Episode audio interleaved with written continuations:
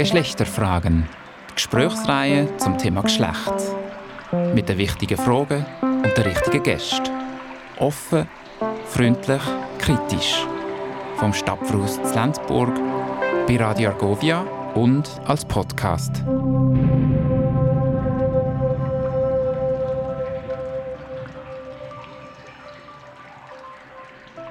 Guten Tag miteinander, herzlich willkommen zum heutigen Geschlechterfragen-Gespräch hier im Stadtverhaus in Lenzburg.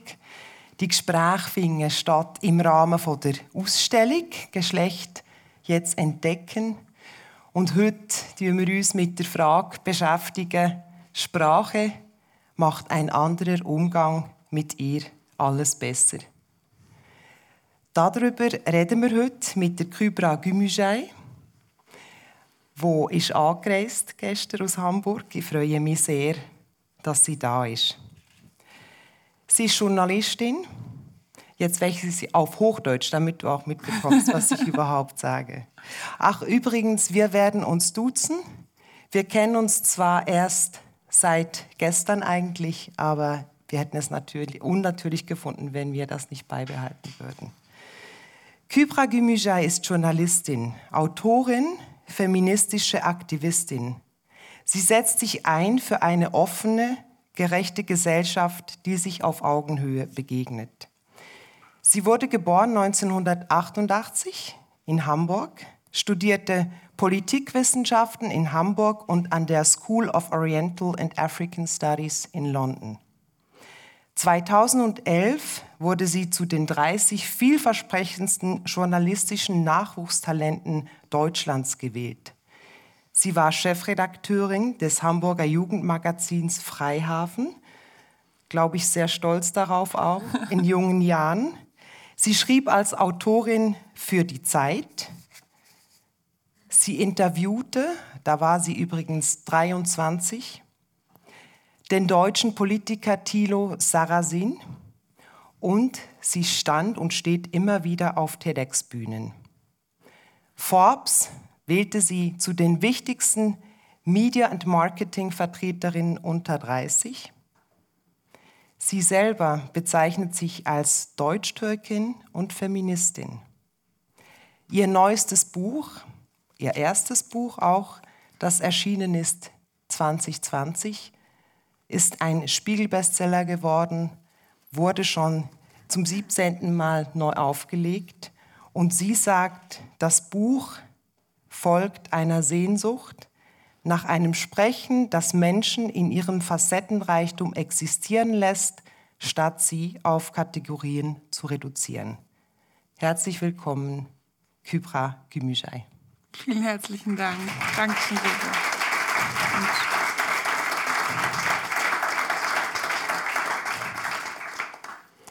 Ich freue mich auf unser Gespräch. Das wird insgesamt haben wir eine Stunde Zeit und ich sage jetzt schon vorab, dass es auch zum Schluss natürlich Zeit geben wird, um Kybra noch Fragen zu stellen.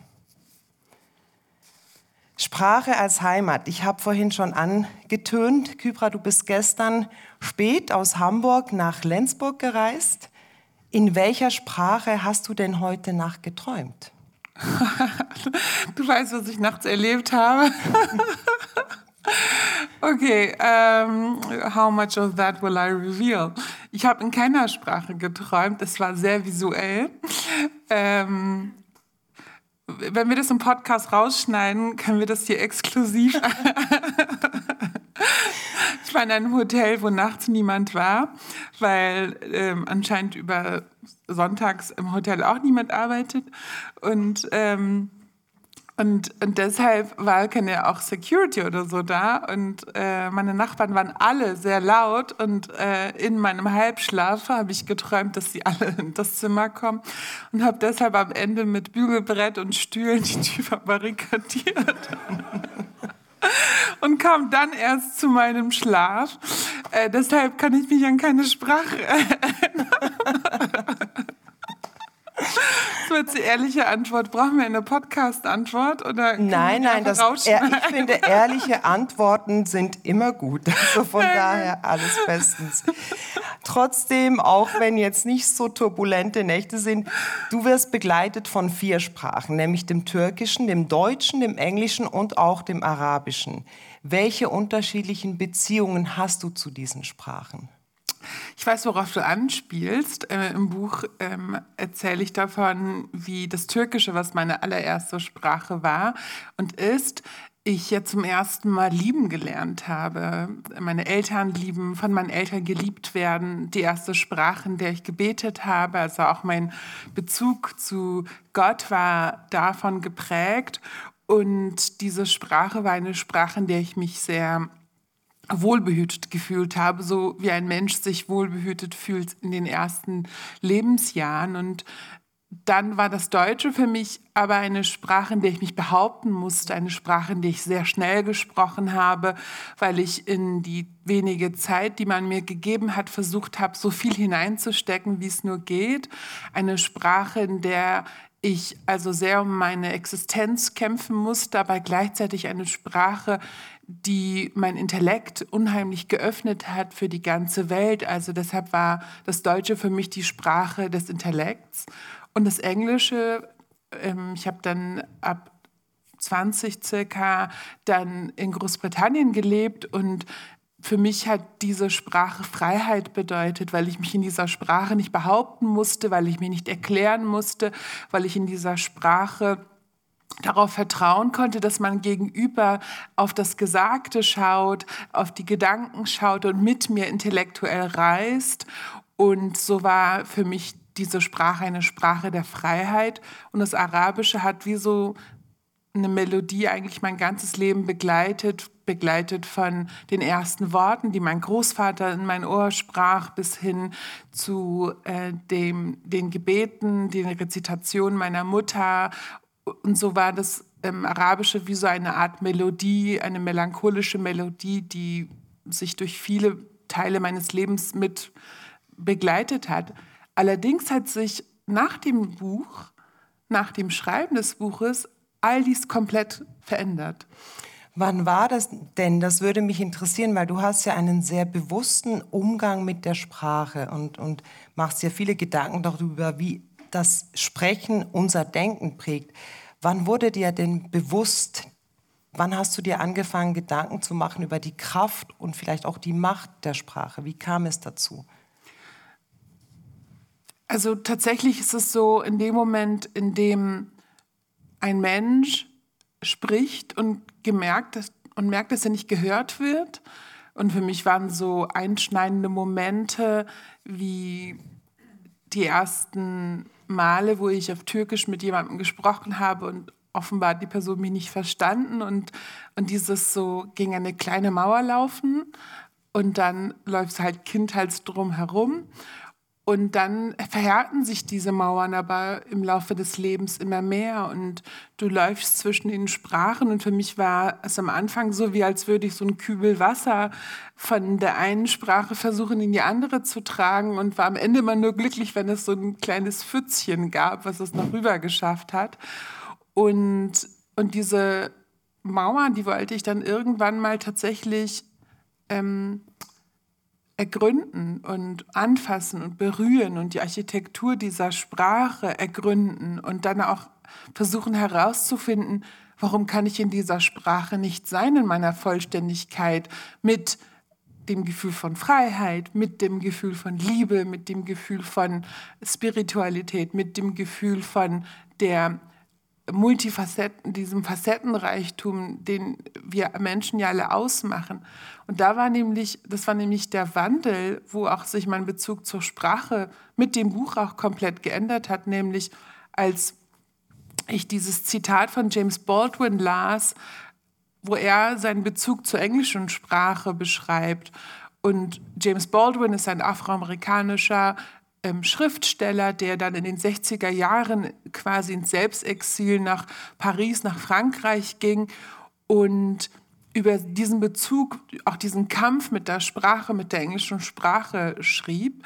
Und darin sagt er, ja, es ist die Schuld der Sprache, dass ich nicht in ihr sein kann, dass sie keine Worte für meine Erfahrungen hat, ähm, für mein Erleben hat.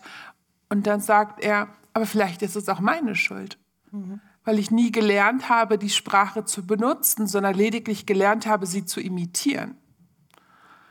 Und das fand ich einen so großen, fundamentalen Unterschied in der Haltung zur Sprache, auch wenn er eigentlich nur einen minimalen Unterschied ausmacht, aber eine Wirkung fundamental ist, nämlich betrachten wir die Architektur der Sprache für gesetzt und fertig und wir imitieren nur, wie andere sich durch diese Architektur bewegen?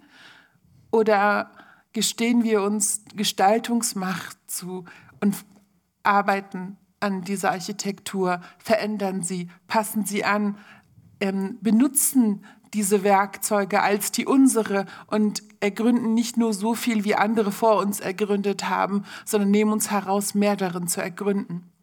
Wenn, man, wenn wir jetzt noch mal einen Schritt zurück machen, weil das finde ich nämlich sehr spannend, die allermeisten von uns, glaube ich, die Sprache jetzt nicht beruflich vielleicht auch nutzen, lernen hat zu sprechen, wie wir lernen zu gehen und nutzen die Sprache und machen uns vielleicht nicht viele Gedanken.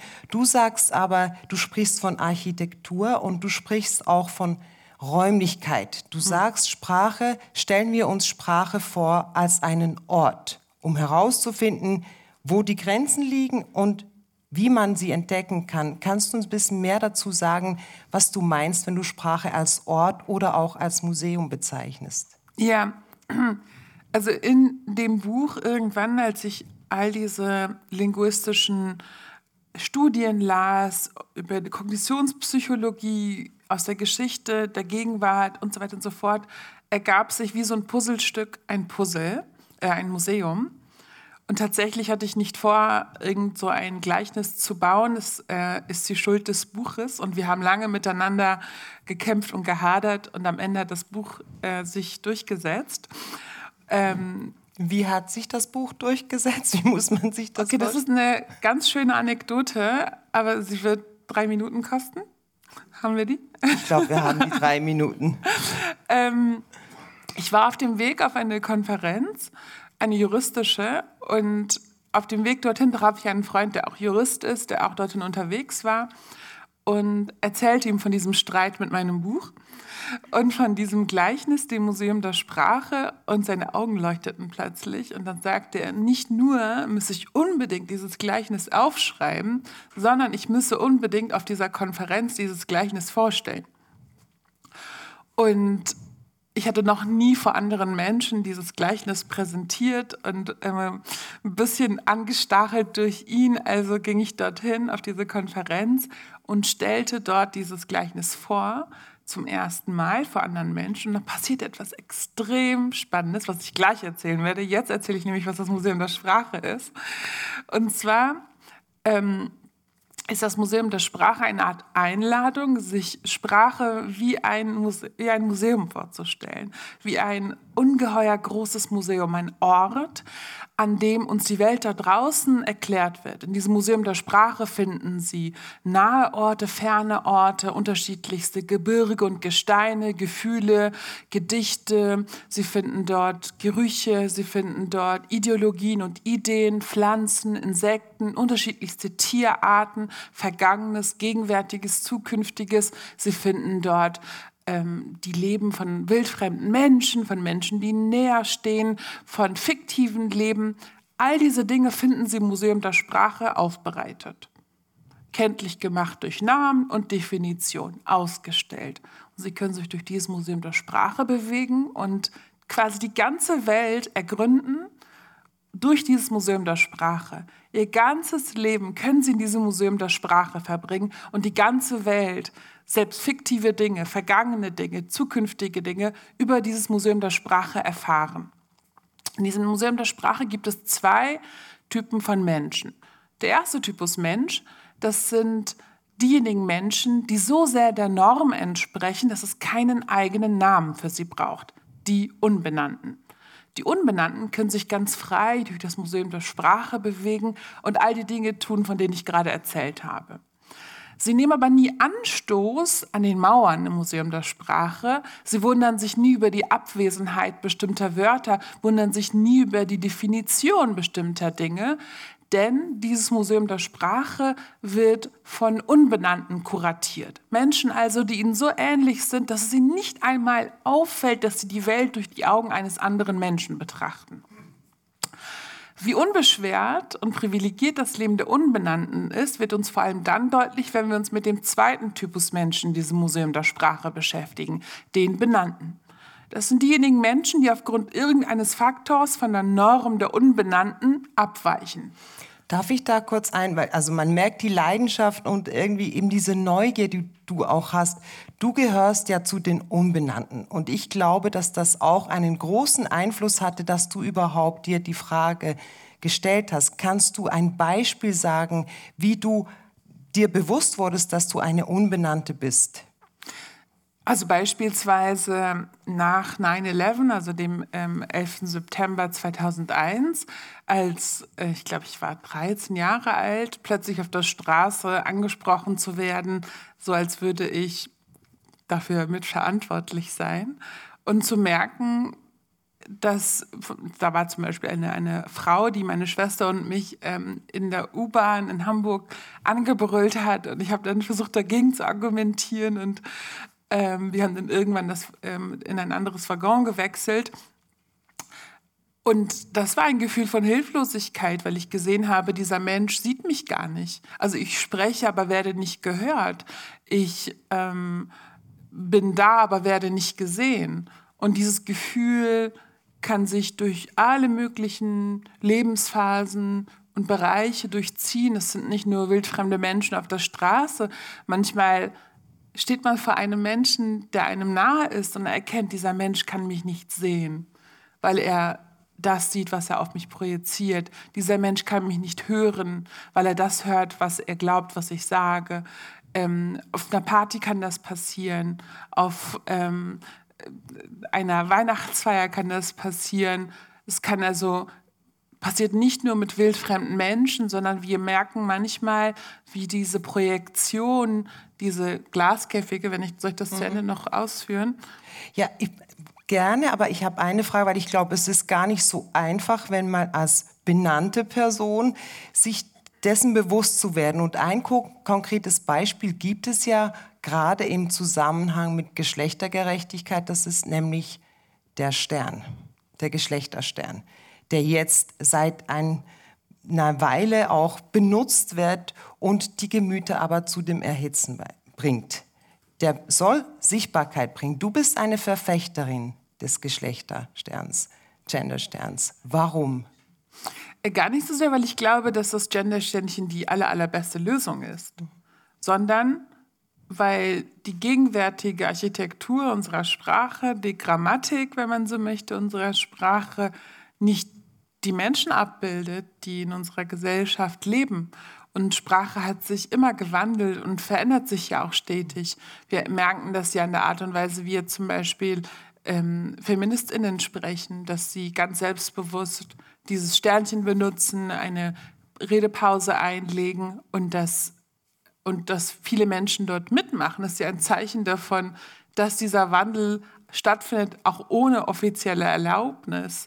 Wir merken, wie neue Wörter in unsere Sprache Eingang finden. Also dieses, diese, dieser Wandel, der hat ja schon immer stattgefunden und findet ja auch stetig statt. Bei der Thematik um das Gendersternchen geht es mir nicht darum zu sagen, okay, so haben jetzt alle zu sprechen. Es gibt einen Parallelduden, der quasi antirassistisch, feministisch, antiklassistisch etc. etc. ist. Und jetzt haben bitte alle diesen Duden zu benutzen, sondern es geht ja viel mehr darum, Wege zu ergründen, wie wir den Idealen näher kommen können. Und für mich ist das ähm, Gendersternchen deshalb nicht die aller, allerbeste Lösung, weil ich mich frage, ob überhaupt in den meisten Kontexten relevant ist, wie, welche Identität ein Mensch hat. Ähm, im, im, Türkischen zum Beispiel gibt es ähm, kein äh, generisches Maskulinum, ähm, auch ähm, Substantive werden sozusagen nicht gegendert. Es gibt aber auch kein er, sie, es. Und wenn mein Sohn, mit dem ich mich viele Jahre in den ersten Lebensjahren zuerst auf Türkisch unterhalten habe, angefangen hat, dann irgendwie auch Deutsch mit mir zu sprechen, hat er immer den Menschen das, die falschen Pronomen zugeordnet. und ich habe ihn dann anfangs korrigiert und er hat mich mal angeguckt, so nach dem Motto, Mama, ich versuche dir gerade was zu erzählen. So, das ist vollkommen irrelevant gerade, so hör mir doch zu. Und, ähm, und ich dachte so, ja, er hat recht, also es ist irrelevant. Und, und das finde ich eine sehr spannende Frage, darüber nachzudenken. Lan Hornscheid ist Professorix hat vorgeschlagen, ein X zu benutzen, was ich sehr schwierig finde in der Aussprache. Aber die Idee finde ich spannend, und zwar eine Endung zu wählen, die quasi keinerlei Geschlechtszuweisung ähm, hat. Und ohne dass ich diese Lösung jetzt äh, praktischer fände, finde ich nämlich nicht, aber ähm, ich finde, diese, diese Wege müssen wir ergründen und diese Fragen müssen wir uns stellen. Und für mich ist ein dieses Gender-Sternchen einfach nur eine, ein, eine Lösung, die jetzt gerade okay ist, aber ich finde, die Debatte fängt damit eigentlich erst an. Ja.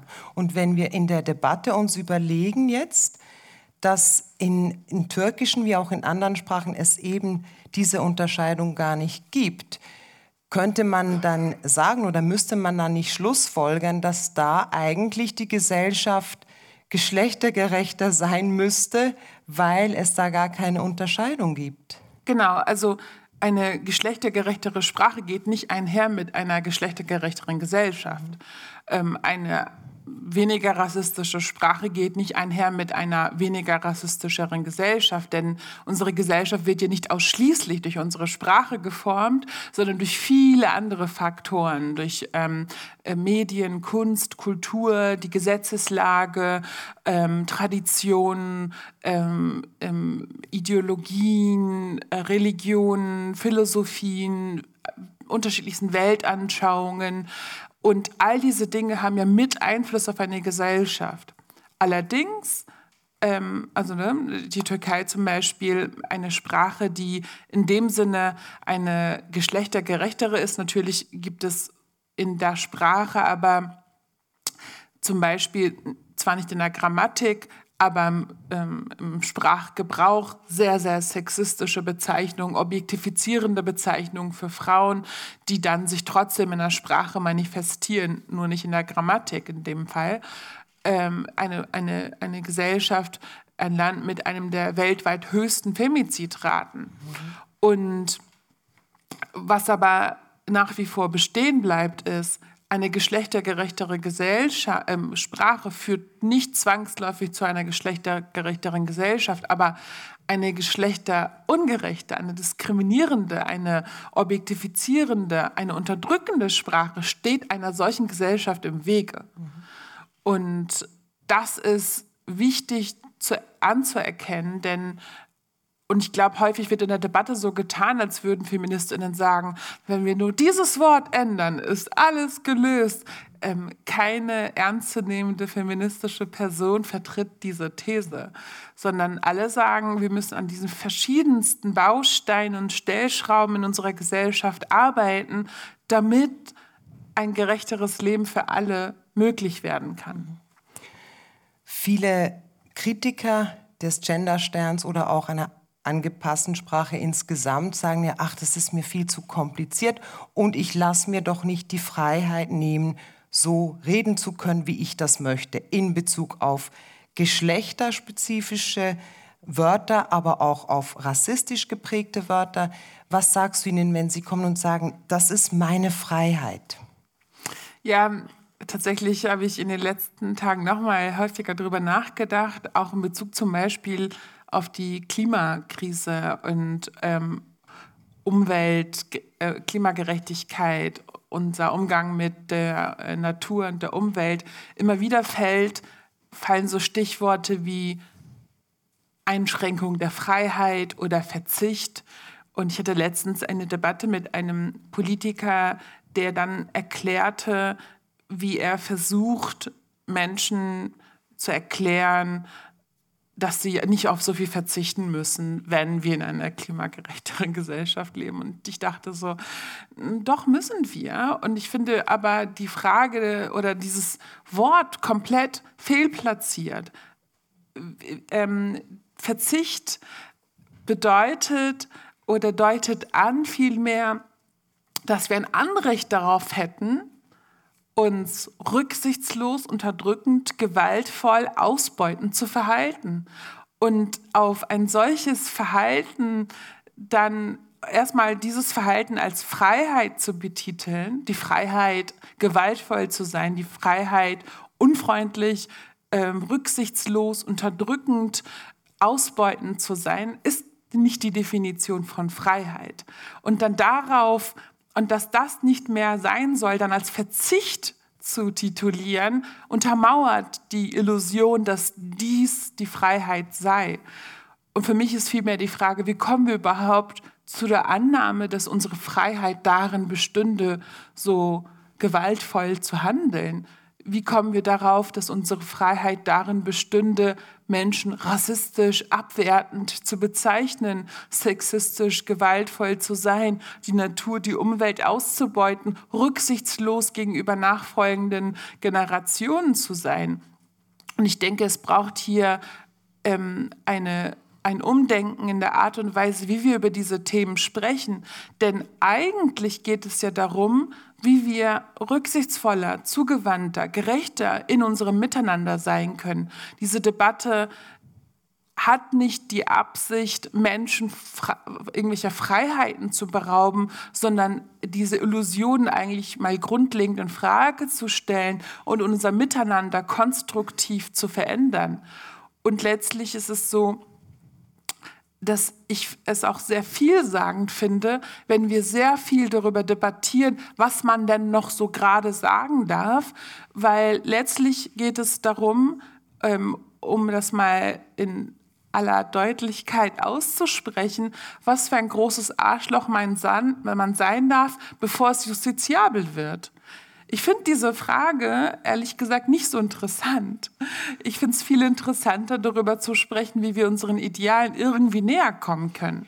Und wo fangen wir, du sagst es selber, es ist ein komplexes Thema, das von vielen Faktoren beeinflusst wird. Wo fangen wir an? Ganz konkret, wenn wir uns unserer Sprache bewusster werden wollen und nicht nur Realität abbilden, sondern auch Gesellschaft verändern wollen. Wo fangen wir an? Zuhören? Hören wir einander genügend zu, zum Beispiel? Ich glaube, es fängt mit einem Bewusstsein an. Und das ist, ich weiß nicht, wann euer Grundgesetz geschrieben worden ist in der Schweiz, aber vor über 70 Jahren, als in Deutschland das Grundgesetz aufgeschrieben worden ist, haben die Väter und Mütter des Grundgesetzes nicht eine gesellschaftliche Realität abgebildet. Sie haben nicht gesagt, Deutschland ist ein Land, das aktuell sich so und so konstituiert und wo ähm, niemand aufgrund seiner, ähm, seines Geschlechts etc. etc. diskriminiert werden darf, sondern sie haben ein Ideal formuliert. Und das ist ein wichtiges Bewusstsein, dass die Ideale, die wir proklamieren in unseren Gesetzestexten, in unseren Verfassungen, nicht die gesellschaftliche Realität abbildet. Damit geht einher, es gibt einen Auftrag. Wir als Gesellschaften sind in Bewegung. Wir verändern uns. Bloß weil auf einem Stück Blatt ähm, stehen, äh, äh, geschrieben steht, dass wir äh, Artikel 3 und was weiß ich was alles haben, heißt es nicht, dass, wir, dass all diese Dinge auch gelebt werden. Und, und das ist ein wichtiges Bewusstsein, weil es zeigt, dass Demokratie, dass ähm, Vielfalt, dass Gerechtigkeit gelebte Werte sind und nicht Dinge, die man sich einmal erarbeitet hat und dann ein Leben lang ähm, oder für immer als Geschichte darauf ausruhen darf. Was mir zum Beispiel in deinem Buch sehr gut gefallen hat, ist, sind diese Beispiele, die das dann eben runterholen. Also du sprichst zum Beispiel von Prestigesprachen, die man in einem CV erwähnt. Ich glaube, die allermeisten sind sich nicht so bewusst, mit welchen Sprachen sie in einem CV angeben und welche sie dann vielleicht nicht erwähnen würden. Kannst du dazu was sagen? Ich finde diesen Begriff der Prestigesprachen spannender, um sich bewusst zu werden, was Sprachen sind. Ja, also bei dem äh, Aspekt ging es darum, dass es in unserer Gesellschaft eine Art Hierarchie von Sprachen gibt. Nicht alle Sprachen werden als gleich viel, gleich wertvoll angesehen. ähm, Prestigesprachen sind sozusagen Sprachen wie Englisch, Französisch, wo, wenn ein Mensch von zu Hause aus diese Sprachen spricht, eine gewisse Anerkennung in der Schule bekommt. Wenn aber ähm, das gleiche Kind zu Hause Arabisch, Kurdisch, äh, Türkisch oder eine andere Sprache sprechen würde, die nicht zu den Prestigesprachen zählt, würde, äh, hört man häufiger in Debatten, wie dann Lehrkräfte oder SchulleiterInnen sich darüber beklagen, dass nicht ausreichend äh, Kinder Deutsch sprechen und ähm, dass sie, und die Kinder werden so, so gehandelt, als sprechen sie gar keine Sprache. Dabei sprechen sie bereits eine Sprache. Und, ähm, und werden nicht als mehrsprachig, als talentiert gesehen, sondern defizitär betrachtet.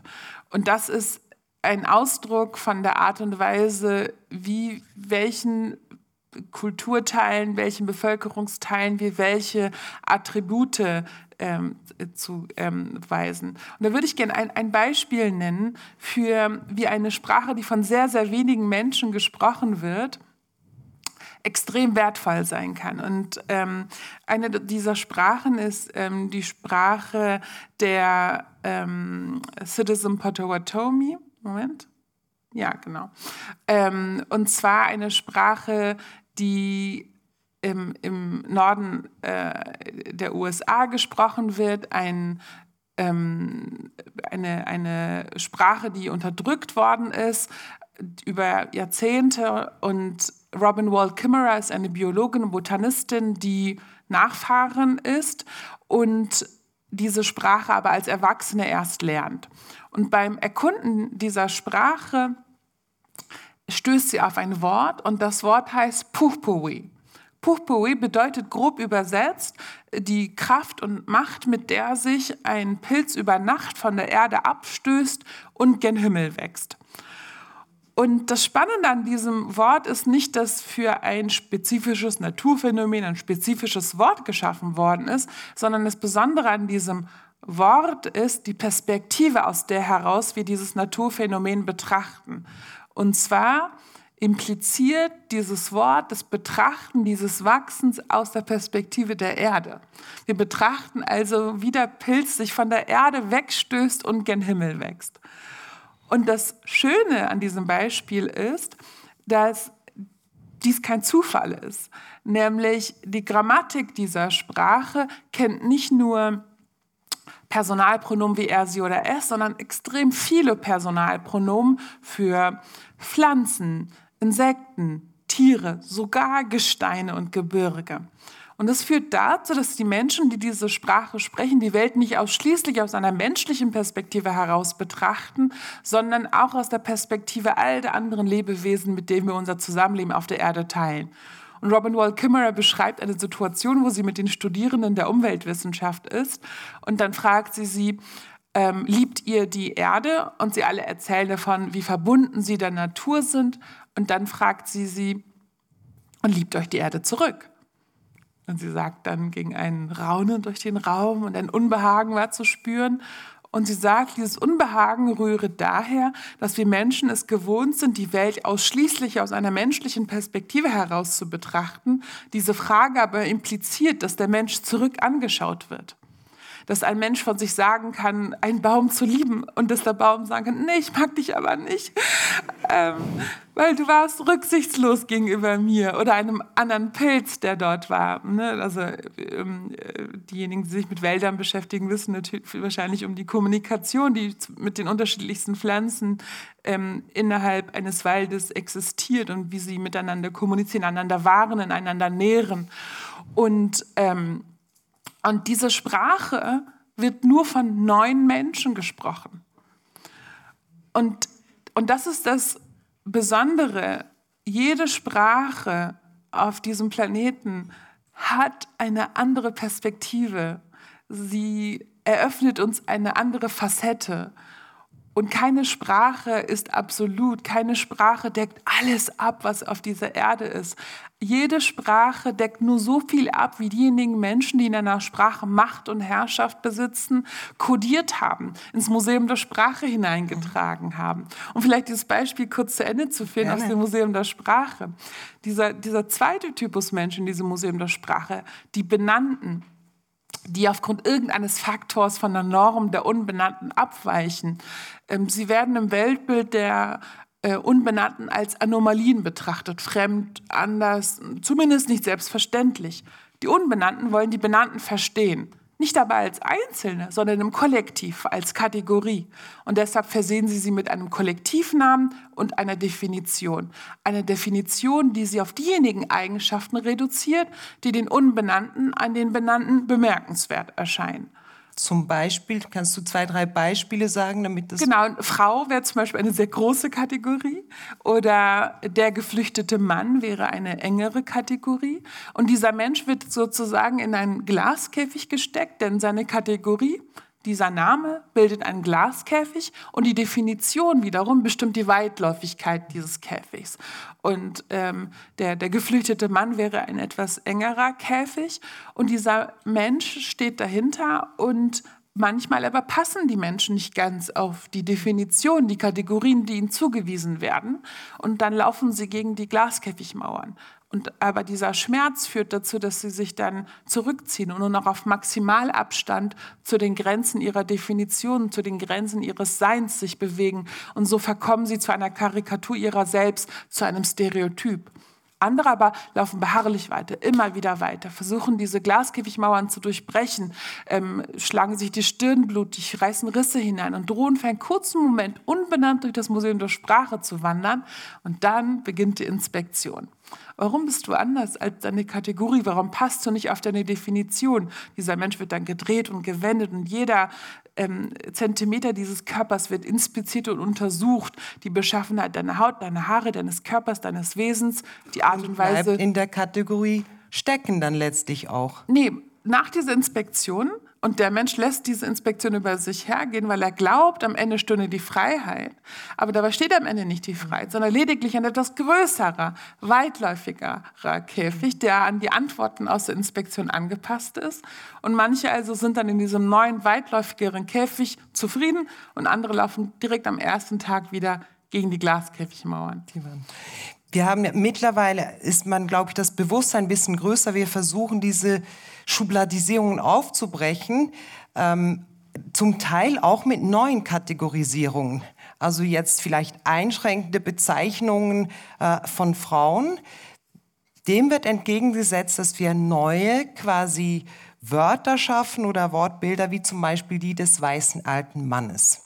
Thank you so much, weil das passt perfekt Kategorie. zu dieser Anekdote. Die Frage ist tatsächlich, ist es helfen neue Kategorien alte abzuschaffen? Ist das der Weg? Das ist der perfekte äh, äh, Ansatz, weil um dann diese Anekdote abzuschließen, was dann auf dieser Konferenz passierte. ich war nämlich auf diesem Podium und dort war eine Juraprofessorin, die dann von dem Antidiskriminierungsgesetz erzählte und erzählte, dass ähm, von dem Antidiskriminierungsgesetz am allermeisten alte weiße Männer profitieren würden, weil sie häufig auf Altersdiskriminierung klagen und im Vergleich höhere Abfindungen bekommen. Und dann ging natürlich im Publikum eine Diskussion los über alte weiße Männer und es ging wild hin und her und irgendwann meldete sich ein alter weißer Mann und bekundete seinen Unmut darüber, wie in diesem Raum über alte weiße Männer gesprochen worden ist, woraufhin die Diskussion noch hocherhitzter wurde und es ging noch wilder hin und her. Und ich saß da und dachte, ha, interessant. Und ich hatte ja gerade erst das Museum der Sprache dort präsentiert und dann intervenierte ich an diesem Punkt und erklärte, was passiert war. Dieser Mensch war es gewohnt, als Individuum durch die Welt zu gehen als Mensch gesehen zu werden mit Ecken und Kanten, Makeln und Fehlern, mit einer komplexen Vergangenheit, Gegenwart und Zukunft, als Individuum betrachtet zu werden. Plötzlich aber erlebt er, wie es ist, für das Verhalten wildfremder Menschen verantwortlich gemacht zu werden, wie er sich plötzlich zu dem Verhalten wildfremder Menschen verhalten muss, wie er nun plötzlich vor einem Menschen steht und nicht gesehen wird, weil dieser Mensch primär die Kategorie sieht, wie er spricht, aber nicht gehört wird, wie er steht und da ist, aber nicht gesehen wird, wie er plötzlich sich zu den negativen Attributen, die seiner Kategorie zugewiesen werden, verhalten muss ähm, negative Attribute wie sexistisch, rassistisch, ähm, seine Privilegien nicht hinterfragend. Und plötzlich muss er also Dinge erklären und Dinge sagen, die er nicht sagen würde und nicht nachweisen würde, ähm, wenn es diese Kategorisierung nicht geben würde. Sonst würde er einfach seinen Tag lang gehen und jetzt muss er plötzlich andere Dinge tun als zuvor. Also da passiert auch bei ihm dann ein Perspektivenwechsel, hoffentlich, weil er sich etwas bewusst wird, was er sich vorher nicht bewusst war. Richtig. Und da wären wir wieder bei den Unbenannten, die du eben erwähnt hast, die nicht das Privileg genießen, dass sie einfach machen können und es ist in Ordnung. Ein Beispiel auch aus deinem Buch, aus deinen ganz persönlichen Erfahrungen ist, du sagst, wenn ich als Kopftuch tragende Muslima bei Rot über die Straße gehe, dann gehen mit mir ein paar hunderttausend andere Muslime auch mit über die Straße. Exactly. Und die Frage natürlich ist, was heißt das in der Konsequenz? Mhm. Wollen wir, dass alle Menschen kategorisiert werden, eingesperrt werden in diese Glaskäfige? Und ich denke, die Antwort hier ist nein. Äh, ich finde nicht, dass alle diesen Schmerz fühlen müssen, sollten, um zu verstehen, dass es nicht so sein sollte. Und gleichzeitig aber können wir ja Kategorien nicht abschaffen. Wir brauchen diese ja. Kategorien sind Bedeutungsübereinkünfte, die wir schaffen, um uns über die Welt da draußen zu verständigen. Ähm, so ein bisschen wie wenn man sich so ein Farbspektrum vorstellt. Ne, du hast dann so lila, pink, äh, rot, orange, gelb, grün, blau und dann wieder violett, Pink, ne, all diese Farben gehen ja fließend ineinander über. Diese einzelnen Namen, die ich gerade genannt habe, sind Kategorien, die wir geschaffen haben, um Teile dieses Spektrums als Kategorie zu identifizieren, um uns darüber zu verständigen, um über die gelbe Sonne zu sprechen oder einen grünen Baum zu sprechen. Aber wir wissen auch, dass man sich herrlich darüber streiten kann, ob eine Farbe noch grün oder schon blau ist, ob etwas noch orange oder schon gelb ist. Und wie müssen wir dann vorgehen? Die Frage, die wir heute beantworten, versuchen oder einen Schritt weiterzukommen, ist ja, macht Sprache alles besser? Wenn wir bewusst mit dir umgehen, wie gehen wir vor? Also wie, wo fangen wir an? Das, was aus den äh, ähm, Räumen im Museum der Sprache Käfige machen. Das, was aus diesen Kategorisierungen Käfige macht, was dazu führt, dass wir diesen Menschen nicht mehr sehen, ist ja unser Absolutheitsanspruch. Also der Irrglauben, wir hätten eine ganze Kategorie an Menschen abschließend verstanden, weil wir sie der richtigen Kategorie zugewiesen haben. Die Hälfte der Weltbevölkerung, eine ganze Weltreligion, einen ganzen Kontinenten, alle Menschen, die lediglich in der Eigenschaft vereint sind, dass sie von einem Ort zum anderen geflüchtet sind, glauben wir abschließend verstanden zu haben, weil wir sie der richtigen Kategorie zugewiesen haben. Und dieser Absolutheitsanspruch, der ist ja nichts, was der ist ja keiner, der plötzlich entsteht und der zuvor nie bestanden hätte, sondern der, dieser Absolutheitsanspruch, dieser eklatante Mangel an Demut, der durchzieht sich ja durch alle Bevölkerungsbereiche, durch alle Themen, wo wir in unserer Öffentlichkeit erleben, wie Menschen viel Raum gegeben wird, die ähm, so tun, als hätten sie auf alles eine Antwort, ähm, die nicht durch Demut bestechen, sondern durch ähm, das maximale, sorry wieder für my, for my French, das, das äh, extensive Bullshitten.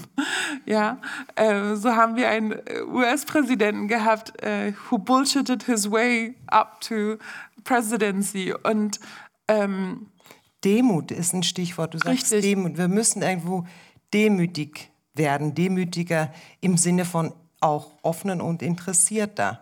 Genau, Demut bedeutet für mich, ich weiß, dass Demut viele andere Konnotationen hat, aber für mich bedeutet Demut Ermächtigung, weil Demut bedeutet, sich seiner selbst bewusst zu sein, seiner Begrenztheit bewusst zu sein und in Awe, in Staunen dessen zu sein, was es alles noch zu ergründen gibt. Und die Schönheit, das, dieses Facettenreichtum, die, ähm, die Wunder eigentlich der Welt zu entdecken, ähm, und darüber staunen zu können, wie ja Kinder es zum Beispiel tun, wenn man mit ihnen durch den Park geht und sie staunen ja. Ähm, nicht nur über die Natur, auch über so ähm, Dinge, die äh, so Maschinen. Also ich weiß, bis er fünf Jahre alt war, mussten wir jeder U-Bahn hinterher starren mit meinem Sohn, weil er jedes Mal total gebannt war. Und ähm, das Schlimmste war, wenn wir es nicht rechtzeitig rausgeschafft haben und die nächste Bahn einfuhr, weil wir auch warten mussten, bis die wegfuhr. Das könnte in einem Teufelskreis enden.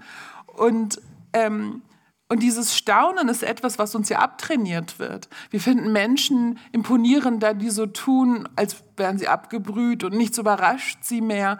Und dabei finde ich Menschen viel imponierender, die noch mit 80, 90 dastehen und wirklich staunen können, wundern können, sich wundern können, überrascht sein können und Freude über alles empfinden, was ihren Horizont erweitert, mhm. weil sie nämlich im Bewusstsein dafür leben, dass ihr Horizont nicht das Ende der Welt markiert, sondern lediglich das Ende ihrer eigenen Welt und dass über diese verschiedenen neuen Perspektiven ihr Horizont sich erweitern, kann. Also dein, deine Energie, dein Sprudeln ist spürbar. Kybra, wann gehen dir denn die Worte aus? Wann fehlen dir die Worte? Hm. Also häufiger mal. Und zwar immer in Situationen, wo ich etwas spüre, was noch nicht in den mir bekannt, nicht mir, nicht in die mir bekannten Worte zu fassen äh, sind. Und ich mag das Gefühl sehr, weil dann stehe ich wieder an den Grenzen meines Horizonts. Zum Beispiel, ich, ich finde das eine sehr spannende Denkaufgabe. Vielleicht hast du auch ein solches, einen solchen Moment. Ähm, und zwar ein Gefühl, eine Situation, wo dir in keiner dir bekannten Sprachen ein Wort zu einfällt. Und du also das sehr stark umschreiben musst, um deinem Gegenüber verständlich zu machen, was es ist, was du gerade siehst oder empfindest oder erlebst. Und für mich war das zum Beispiel, wenn ich in einen Raum gehe und spüre, hier wurde gelacht. Aber da ist niemand. Aber du spürst es. Mhm oder du kommst in einen Raum und, und merkst, hier wurde gestritten. Und da gibt es im Deutschen ein Wort, äh, dicke Luft. Mhm. Und ich glaube, es müsste auch etwas geben für so äh, heitere Luft. und, äh, und diese Denkaufgaben finde ich sehr spannend, weil sie uns zwingen, uns außerhalb die Architektur unserer Sprache zu stellen und dort Sprachlosigkeit zu spüren, um dann neue ähm, an, äh, Teile anzubauen an, an das Museum der Sprache. Das macht mich sprachlos. Es ja. gibt auch, das ist eine positive und sehr schöne Sprachlosigkeit, weil sie anregt zu Neugier. Aber es gibt ja auch die andere Sprachlosigkeit. Du musst dich oft erklären. Du nutzt die Sprache auch als Stimme für jene, die sonst keine Stimme haben. Das hat sich schon sehr früh durch dein Leben gezogen. Wärst du manchmal auch müde, dich jetzt auch vielleicht als Person erklären zu müssen? Ja, das ähm, tatsächlich, das ist dann für mich nicht Sprachlosigkeit, sondern tatsächlich, wie du sagst, ermüden. Mhm. Und zwar, wenn ich wieder in der Situation bin, wo ich inspiziert werde, wo ich quasi mich drehen und wenden lassen muss und jeder Inch, jeder, jeder Zentimeter meines Körpers untersucht wird, mein Wesen untersucht wird und ich ähm, quasi bestimmte Fragen wie Teil einer Inspektion beantworten muss, um als Objekt ähm, oder es fühlt sich manchmal so an, wie auf einem Tisch zu liegen und man, man tut so, als wäre es ein Diskurs und ich werde an diesen Tisch geladen, aber ich sitze nicht mit am Tisch, sondern ich liege auf dem Tisch und werde seziert. Also das heißt, du wirst zum Beispiel in eine Fernsehshow eingeladen und sollst dann da was quasi erfüllen? Genau, so zum Beispiel so, so Debatten um ähm, ob der Islam eine äh, Religion des Terrors sei oder nicht. Und dann bin ich dann sozusagen als Objekt mit auf dem Tisch, als Beispiel und werde seziert. Ähm, oder auch in vielen anderen Debatten, wo ähm, Menschen ihre Menschlichkeit unter Beweis stellen müssen. Und zum Beispiel, das betrifft dann nicht mich persönlich, aber eine solche Debatte ist zum Beispiel die Debatte gewesen, äh, ob man Menschen im Mittelmeer retten soll oder nicht, wo ähm, wir die, die Menschlichkeit dieser Mitmenschen fundamental nicht nur in Frage stellen, sondern ihn auch aberkennen eigentlich in dem Moment, in dem wir diese Frage als legitime Frage in den Raum stellen. Und manchmal erlebe ich halt, wie nach wie vor auch, ähm, egal was man tut, weil ich zum Beispiel ähm, muslimisch bin, weil ich sichtbar muslimisch bin, weil ich kein Hehl daraus mache, dass ich Muslimin bin. Ähm, Menschen glauben, sie hätten das Anrecht, genau das mit mir ständig zu tun, mich zu demütigen und zu entwürdigen und glauben, sie dürften mich immer wieder auf diesen Tisch zerren und anfangen, mit Skalpellen durch meinen Körper zu schneiden. Ähm, und das auch noch mit einer moralischen Erhabenheit, weil sie glauben, in mir, irgendwo in mir sei eine Gefahr. Wie, wie gehst du damit um? Wie reagierst du auf Leute, die versuchen, irgendwo einen Haken zu finden oder dich auch mithilfe von Sprache, das kann Sprache nämlich auch, dich in eine Ecke dränge, drängen, zum Beispiel des konservativen Denkens, der Nähe zu islamistischen Organisationen. Wie reagierst du auf diese Kritiker? Wie gehst du damit um? Es ist sehr unterschiedlich tatsächlich, wie ich darauf reagiere, weil mein erster Impuls, als diese Dinge immer mehr Anlauf nahmen, war, ich habe versucht zu verstehen, warum. Und irgendwann erschöpft sich dieses Warum, weil es ist, ich dachte am Anfang, okay, ich habe anscheinend irgendwas gemacht, was ähm, sozusagen zu diesem Eindruck geführt hat und habe dann gemerkt, nee, es ist, es ist ähm, nicht zu rechtfertigen damit. Es sind dann äh, so Kleinigkeiten, die so komplett ähm, aufgeblasen werden, wo, wo so, so eine sehr verzerrte Wahrnehmung ist. Und ich merke, ich kann wenig tun, um, um dem entgegenzuwirken, weil bei bestimmten Menschen einfach eine gewisse Projektion läuft, die stärker ist als das, was ich hinten zu ihnen sende. Und sagst auch, Sprache nutzt ja auch, um Richtig. zu begründen oder ja. eben zu erklären. Zum Beispiel ähm, war ich damals zu bestimmten Organisationen gegangen, weil ich dachte, okay, Kypros ist einfach, vor ein linksliberales Publikum zu gehen und über all diese Themen zu sprechen. Geh doch mal dorthin, wo es wichtig ist, wo es relevant wäre, wo du hingehen kannst und wo du Veränderungen bewirken musst. Und bin aus der Motivation heraus damals dorthin gegangen, weil ich fand alles andere inkonsequent. Und dann wurde mir genau das dann vorgeworfen. Und da waren viele andere PolitikerInnen, SchriftstellerInnen und niemandem wurde irgendwas in der Richtung vorgeworfen, aber bei mir schon. Und das hat mir gezeigt, dass da eine Doppelmoral ist in der Art und Weise, wie mit Menschen, wie mit mir umgegangen wird. Und im Kern geht es darum, dass muslimischen Personen zu misstrauen ist, dass sie so tun, als ob, dass sie sich verstellen, dass sie ihre wahren ähm, Absichten verheimlichen und verschleiern. Und das ist, finde ich, eine Form von Entmenschlichung, Entwürdigung, wo ich tatsächlich dann manchmal sprachlos werde, weil mir das zeigt, dass diese Unterstellungen so boshaft sind, man kann ja nichts entgegensetzen. Ich kann ja, also wie soll ein Mensch nachweisen, dass er nicht so tut, als ob er sei, wer er ist? Ist denn, wir sind ja bei dem Thema Sprache und was Sprache eben bewegen kann. Und wie, was müssen wir denn ändern auch im Diskurs, damit Sprache im Dialog eben konstruktiv ist und nicht kontrovers destruktiv? Was müssen wir vielleicht da ändern, wie wir diese Diskurse führen? Was würdest du sagen? Was braucht es da? Demut hatten wir schon. Neugier, glaube ich, ist auch etwas, was klar geworden ist. Gibt es sonst noch etwas, was du dir wünschst in, im Dialog, in der Nutzung der Sprache, um offener und gleichberechtigter zu denken? Zunächst einmal, Streit ist notwendig. Wir brauchen Streit, um unsere Interessen und Perspektiven eigentlich zusammenzuführen. Und zwar, ähm, da hilft ein Beispiel aus der Philosophie, ne, dieser große dunkle Raum, wo ein riesengroßer Elefant steht und es werden verschiedene Menschen hineingebeten, die alle diesen Elefanten beschreiben sollen. Und die einen sagen, oh, Elefanten sind weiche, lange Wesen. Jemand anderes sagt, Elefanten sind dünne, haarige Wesen. Und jemand anderes sagt, Elefanten sind schwere, ledrige Wesen. Alle haben recht.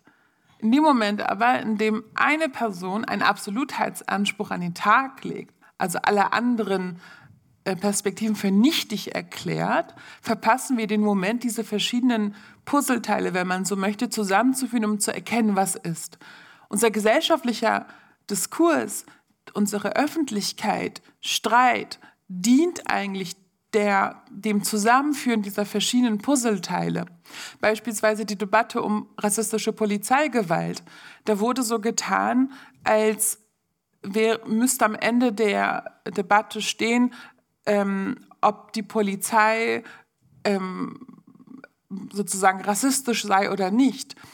Und für manche Menschen ist aber die Polizei eine Institution, die Vertrauen und Sicherheit bedeutet, für andere Menschen aber Tod und Rassismus.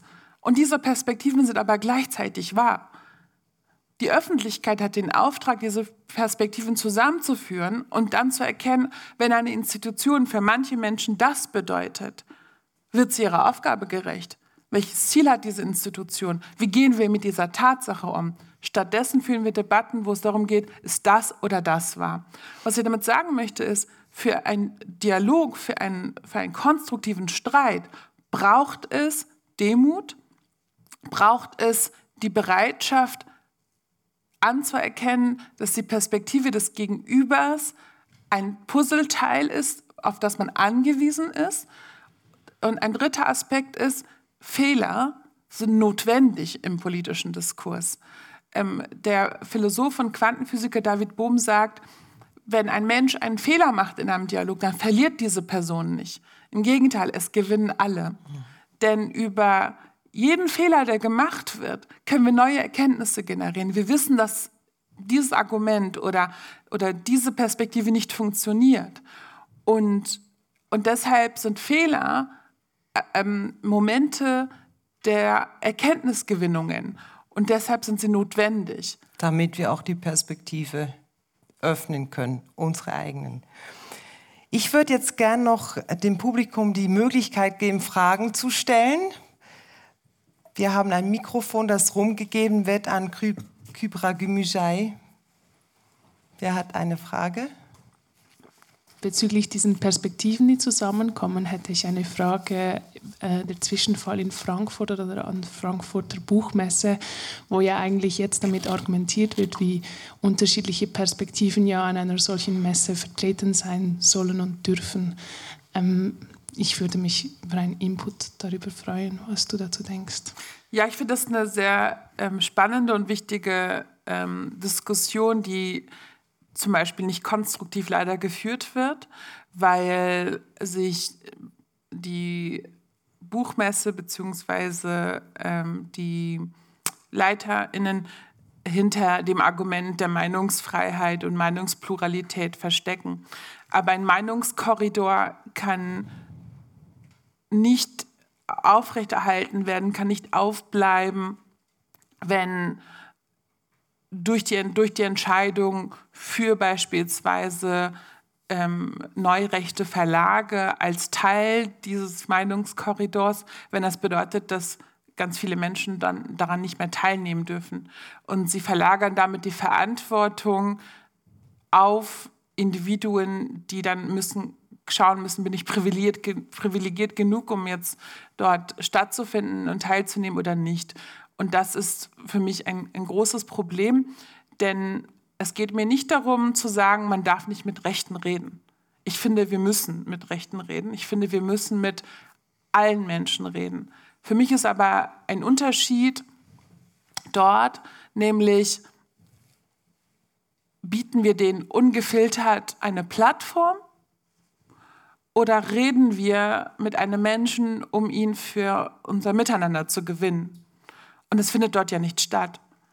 Also die Buchmesse dient ja, hat ja nicht die Absicht, neue rechte Verlage einzuladen, um sie für die gesellschaftliche Mitte zu gewinnen.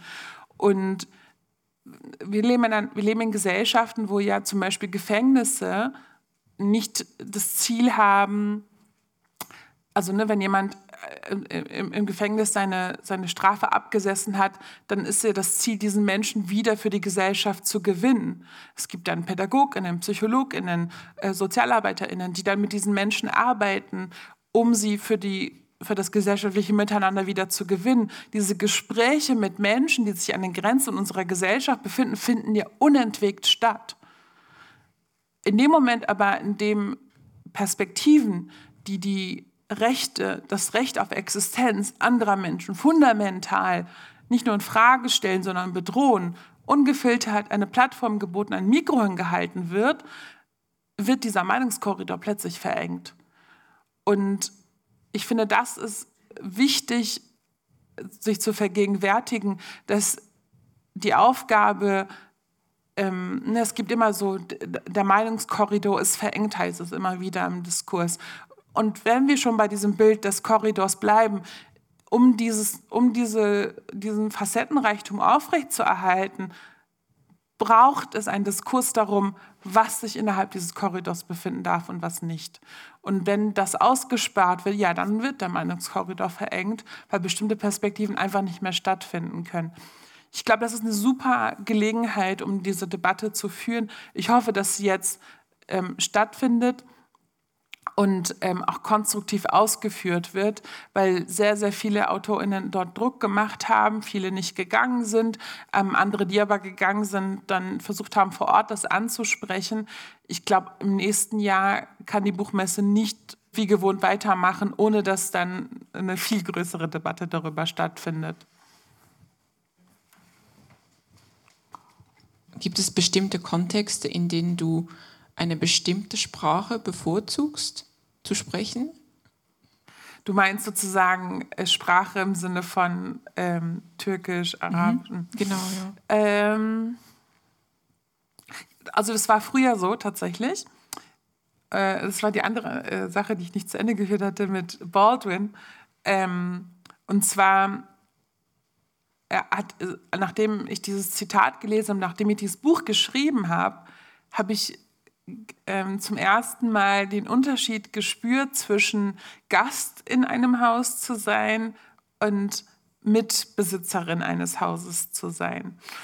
Und das ist wirklich ein sehr, sehr kleiner, feiner Unterschied, der aber extrem viel ausmacht. Und ich habe erkannt, dass ich mit an, dieser, an diesem Gebäude, was für mich so starr und, und ähm, unbeweglich und hart und schwer sich angefühlt hat, dass ich da mit dran arbeiten kann, dass ich äh, die Türen im Museum der Sprache aufschließen kann, dass ich äh, Mauern niederreißen kann, äh, Fenster äh, einbauen kann, Decken äh, eröffnen kann. Und das hat dann für mich den Bezug zu diesen Sprachen so sehr verändert, dass ich deshalb nicht mehr ähm, diese starken Verortungen von Sprache und Gefühlen habe. Und deshalb gibt es nicht mehr für mich diese ganz klaren Trennungen, wie sie vorher waren. Aber früher war es tatsächlich so, dass ich, wenn ich gebetet habe, auf Türkisch gebetet habe zu Gott. Also mit Gott habe ich auf Türkisch gesprochen und ähm, es war so, nee, ich kann mit ihm auch auf Deutsch oder Englisch sprechen. Ähm, oder wenn ich ähm, ähm, über bestimmte Themen gesprochen habe, die ich dann lieber auf Englisch besprochen habe. Also merkt das ja manchmal, dass ich immer noch äh, in, in bestimmte Sprachen nutz, rutsche, aber nur deshalb, weil ich glaube, dass ähm, ein Wort es besser beschreibt, aber nicht, weil ich glaube, dass das Deutsche zum Beispiel nicht das Potenzial dazu hätte. Und das, ist, war ein sehr schönes Gefühl zu merken, jede Sprache, äh, keine Sprache der Welt deckt zwar alle Facetten ab, aber jede Sprache birgt das Potenzial, genau das zu tun. Nichts hält uns davon ab, im Deutschen auch Worte ähm, mit hineinzuführen, die uns die Welt durch die Perspektive eines Baumes betrachten zu lassen. Ähm, nichts hält uns davon ab, eine Sprache zu wählen, die uns das Gefühl von Demut mit transportiert. Also eine der Sprachen zum Beispiel, die mich besonders inspiriert haben in Bezug auf Demut, ist die Sprache der Kuktayor, wo es kein Links und Rechts gibt. Und die Menschen, die diese Sprache sprechen, orientieren sich über ähm, die Himmelsrichtung, ja. Also kannst du mir bitte das Mikro äh, Süd-Südwest von dir zum Beispiel geben? Oder ähm, da ist eine Ameise an deinem Nordwestarm, so. Und, und selbst fünf- und sechsjährige Kinder können selbst in geschlossenen Räumen zielgenau Himmelsrichtungen benennen. Und das Interessante ist, dass für diese Menschen Zeit anders fließt. Also für uns fließt Zeit immer von links nach rechts. Das merken wir daran, wenn ich Sie jetzt bitten würde, die Bilder eines Menschen von Kindheit bis hin zu Alter zeitlich zu sortieren, würden Sie links mit Kindheitsbildern beginnen und nach rechts dem Alter nach sortieren. Weil wir im Deutschen und allen lateinischen Sprachen von links nach rechts schreiben. Ähm, arabische oder hebräischsprachige Menschen zum Beispiel würden die Bilder anders ordnen, weil sie von rechts nach links ähm, schreiben. Und die Kuktayor, die ordnen die Bilder quasi wild durcheinander an, weil bei ihnen fließt Zeit von Osten nach Westen mit der Sonne. Das heißt, wenn sie nach Norden ausgerichtet sitzen, würden sie die Bilder von rechts nach links sortieren. Wenn sie nach Süden ausgerichtet sitzen, würden sie die Bilder von links nach rechts sortieren. Ähm, und das fand ich so spannend, weil es führt dazu, dass dieser Mensch sich immer im Bewusstsein dafür ist, dass er in Bezug zur Umwelt existiert. Dass wir nicht losgelöst sind von der Natur, der Sonne, der Erde, unserer Umwelt, ähm, wie, weil, wie unsere Sprache uns ja suggeriert. Ich drehe mich und mit mir dreht sich die gesamte Welt. Die Zeit dreht sich mit mir. Ähm, meine subjektive Wahrnehmung ist im Zentrum meiner Wahrnehmung. Aber sich aus einer Vogelperspektive heraus zu betrachten, wie die in dieser Sprache tun, weil die ähm, Linguistin äh, äh, Lera Boroditsky beschreibt, was passierte, als sie diese Sprache versuchte zu erlernen. An einem Punkt, nachdem sie wochenlang gescheitert ist, weil sie einfach nicht wusste, wie sie sich immer über diese Himmelsrichtung orientieren sollte, beschreibt sie, wie sich in ihrem Kopf ein Fenster öffnete und sie sich selbst wie auf einer Landkarte von oben betrachtete und sie war ein kleiner roter Punkt, der sich dort unten bewegte. Mit Blick auf die Uhr erlaube ich mir jetzt die letzte Frage zu stellen, weil ich glaube, was wir auf jeden Fall mitgenommen haben, ist zu entdecken haben wir noch sehr viel. Kybra, welche Sprache gibst du deinem sechsjährigen Sohn mit auf den Weg? Super kitschig, aber die Sprache des Herzens. Das finde ich einen wunderschönen Abschluss. Vielen Danke herzlichen dir. Dank, Küper, für das Gespräch. Danke sehr. Danke. Nur noch ganz kurz möchte ich gerne ankündigen, das nächste Treffen hier zu den Geschlechterfragen, das findet am 21. November statt. Und dann begrüße ich hier die Unternehmerin und gerade neue Präsidentin der CVP Frauen Schweiz, Christina Bachmann-Roth, und die Beraterin Annette Wege. Und zwar werden wir diskutieren zum Thema Do's and Don'ts. Wie geht der Spagat zwischen Job und Familie.